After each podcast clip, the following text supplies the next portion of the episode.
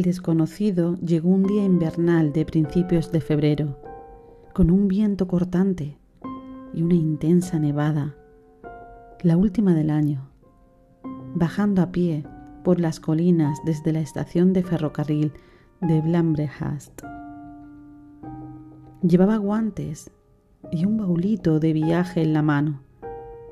Iba abrigado de pies a cabeza y el ala de su blando sombrero de fieltro le tapaba la cara casi por completo, salvo la reluciente punta de la nariz. Unos montoncitos de nieve se le habían acumulado encima de los hombros y en la pechera, y habían adornado con una cresta blanca la carga que transportaba. Entró dando traspié en el coach and horse, más muerto que vivo, y dejó caer su baúl. Un fuego por caridad, exclamó. Una habitación y un fuego.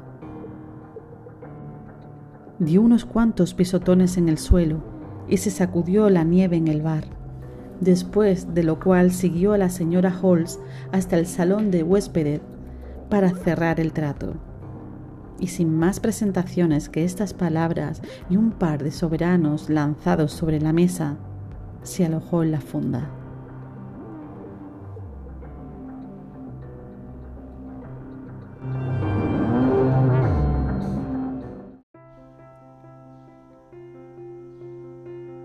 ¿Qué tal estáis, mis pequeños seres de este bosque? Yo soy Olga y estás entrando en el bosque de los aullidos, un podcast para todos aquellos que saben que fantasía no tiene fronteras.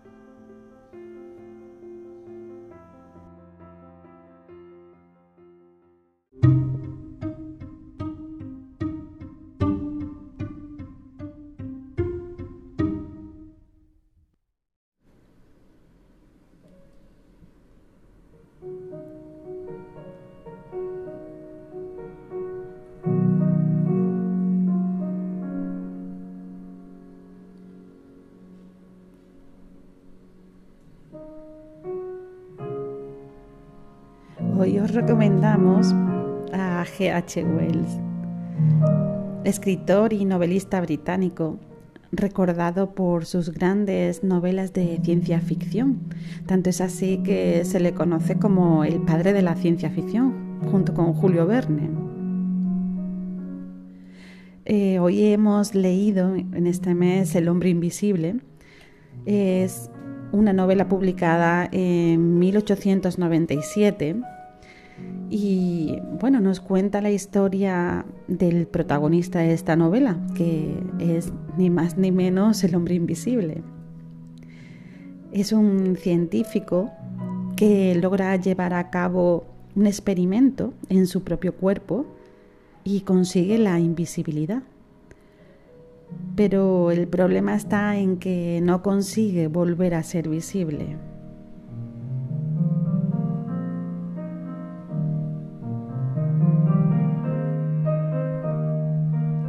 Esta situación le lleva a tal estado de inestabilidad mental que le lleva a actuar de manera poco ética. La historia comienza en el pueblo de Epping, en Inglaterra, cuando la llegada de un misterioso forastero que busca alojamiento en una posada despierta la curiosidad de todos sus habitantes.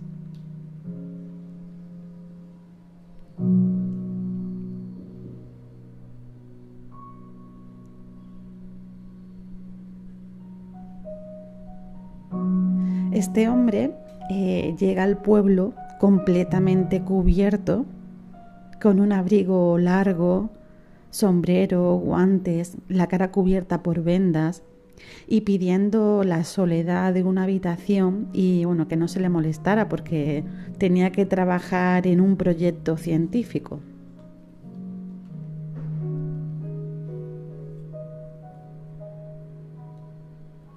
Pronto el comportamiento tan extraño de este hombre hace que sea la atracción y los comentarios del pueblo. Em, pronto empezará a haber extraños sucesos em, por toda la zona. Empieza a haber robos, objetos que se mueven solos, gentes que se quejan de ser empujados por una mano invisible. Bueno, hasta que se descubre qué es lo que estaba pasando. Y bueno, esta horrorizada población decide dar caza al hombre invisible.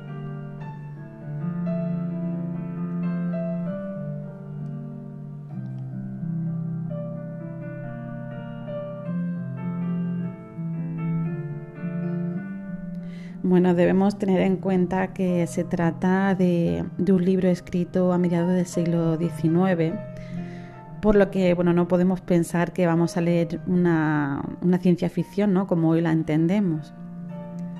El protagonista es un personaje realmente bueno, huraño, conflictivo, siente que la sociedad le está tratando de forma cruel. Es interesante, bueno, eh, el, que el protagonista es a su vez el antagonista ¿no? de, la trama. También es interesante ver cómo eh, bueno, pues este avance científico eh, de tal magnitud pues puede llevar a las personas a cometer los peores y los más crueles actos. En realidad nos eh, pone un poquito esta pregunta ¿no? para pensar un poco dónde están los límites de la ciencia y, y dónde la moral del ser humano. Bueno, recomendamos realmente la, novela. Es cortita, se lee rápido, es una novela que bueno, merece mucho la pena. Es eh, un clásico. Y, y, bueno, pues aquí os dejamos al hombre invisible. Pues nada, yo soy Olga y, y espero que tengáis buenas lecturas.